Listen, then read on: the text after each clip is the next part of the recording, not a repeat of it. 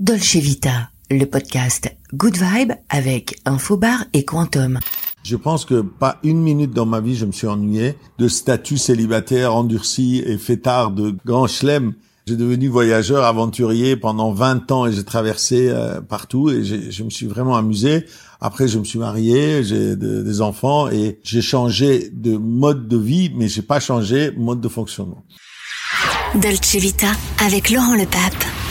Je m'appelle euh, Cheyenne Coy. Je suis globe rêveur. En fait, j'ai une formation architecte, peintre, et euh, j'ai voyagé toute ma vie. Je les ai transmis dans les carnets de voyage, dans les peintures, dans les livres. J'ai édité beaucoup de livres.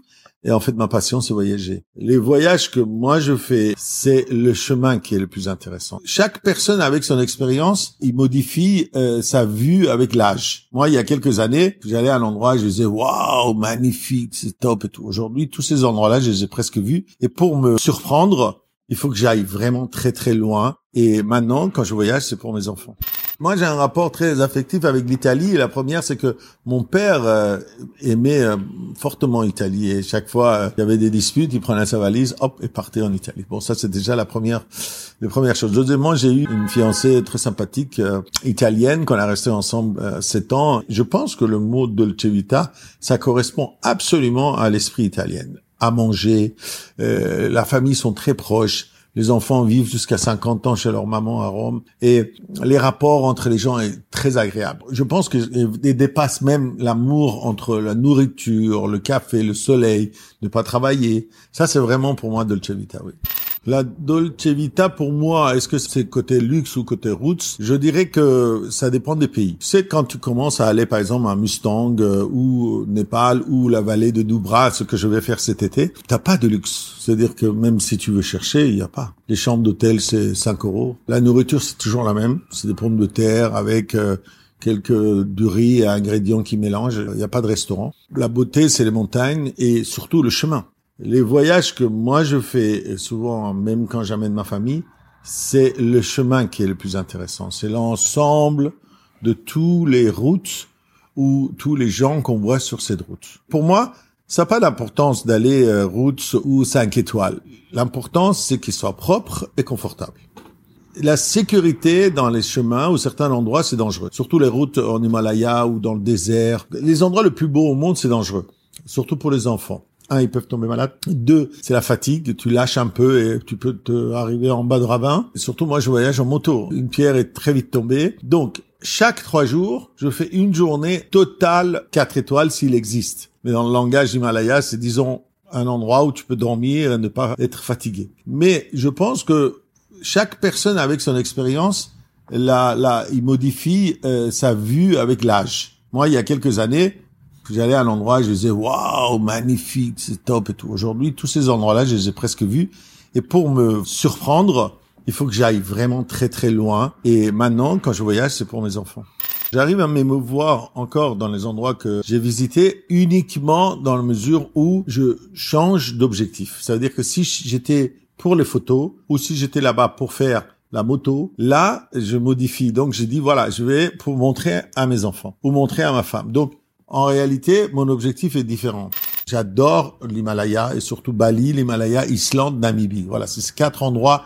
C'est vraiment des végétations ou des déserts ou des endroits exceptionnels. Et là, je suis content de faire une belle photo. Je suis pas ému, si tu veux, en disant ah c'est une super paysage. Je suis ému de le partager. Donc ça, c'est la partie très importante. Mes enfants, ils sont habitués à voyager euh, vraiment routes.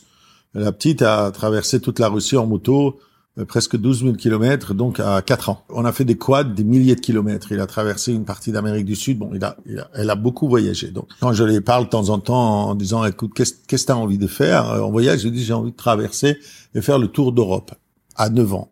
J'ai bien réussi mon coup à leur donner l'amour de voyage, mais surtout l'aventure. Je l'apprends que chaque chose qui existe, c'est beau à voir qui soit le paysage, qui soit vivre avec des gens de coin. Voyager lent, ça veut dire avoir cet esprit de profiter chaque seconde parce que on n'a pas la chance aujourd'hui d'aller dans des endroits comme ça tous les jours. Mon premier voyage quand j'étais enfant, j'étais avec mes parents.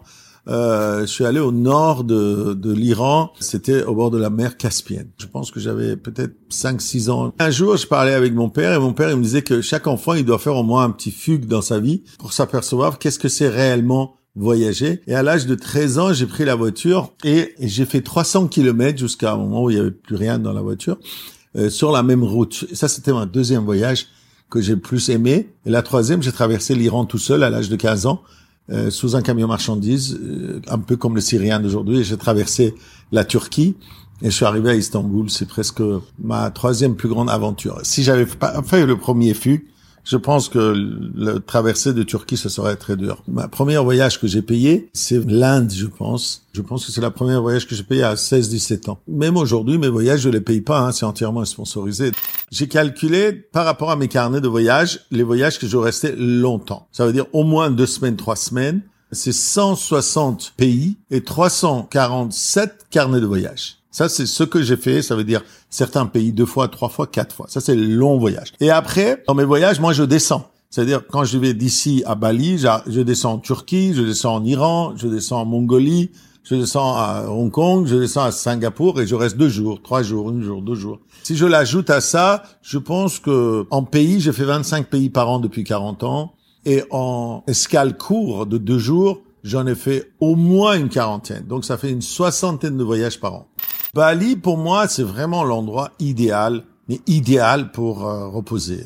Apparemment, ça changé avec les Covid. Je suis pas allé depuis deux ans. Je pense que ça changé. Moi, je pense qu'aujourd'hui, il y a des paysages comme Islande, comme Namibie, comme Pérou, des pays où tu sont grands, tu peux traverser, surtout des paysages magnifiques. Pendant les vacances, je travaille, je fais que travailler. Parce qu'en réalité, mon métier concerne à faire des livres d'extrême voyage ou des carnets de voyage ou les endroits les plus beaux au monde ou traverser des plus belles routes, les plus les routes dangereuses. Je fais mes propres expériences, euh, je les fais partager, donc euh, je gagne ma vie avec ça. Je vends des carnets de voyage, des expos, je fais des photos dans les endroits que personne ne met ses pieds. Donc, euh, tu vois, je suis allé, je sais pas, une trentaine de fois en Islande. Je connais presque par cœur. Donc, malgré ça, quand je repars là-bas, j'ai dit, waouh, qu'est-ce que c'est beau. La nuit, pour moi, c'est horrible quand je travaille seul. Parce que en réalité, euh, à Paris, je dors pas avant minuit, une heure, deux heures de matin. Même, même à Paris, je sors, je voyage à Paris, je fais les bars, les soirées, les restaurants. Et donc, quand j'arrive, je dois être claqué pour dormir. Et en voyage, c'est compliqué parce que, par exemple, tu vas en Islande, à 8 heures du soir, il fait nuit, tu as rien à faire. Donc là, il faut que ou tu dessines, ou tu lis, ou tu crées. La première fois que j'ai commencé à faire un carnet de voyage, c'est avec Peter Bird. Et Peter Bird, il était euh, en Afrique, comme ça, il dessinait. Et moi, j'avais dessiné avec un petit euh, stylo. Il m'a dit, oh, Cheyenne, c'est super, tu vas voir. Ça, ça va être exceptionnellement magnifique, ton premier souvenir que tu vas garder dans 40 ans. Et c'était le cas. Quand j'expose aujourd'hui dans les musées, la première dessin que je garde, c'est celle que j'ai fait avec Peter Burr. Et donc, c'est très important ça. La première chose que je fais quand j'arrive à une nouvelle destination, j'achète 50 feuilles de papier local.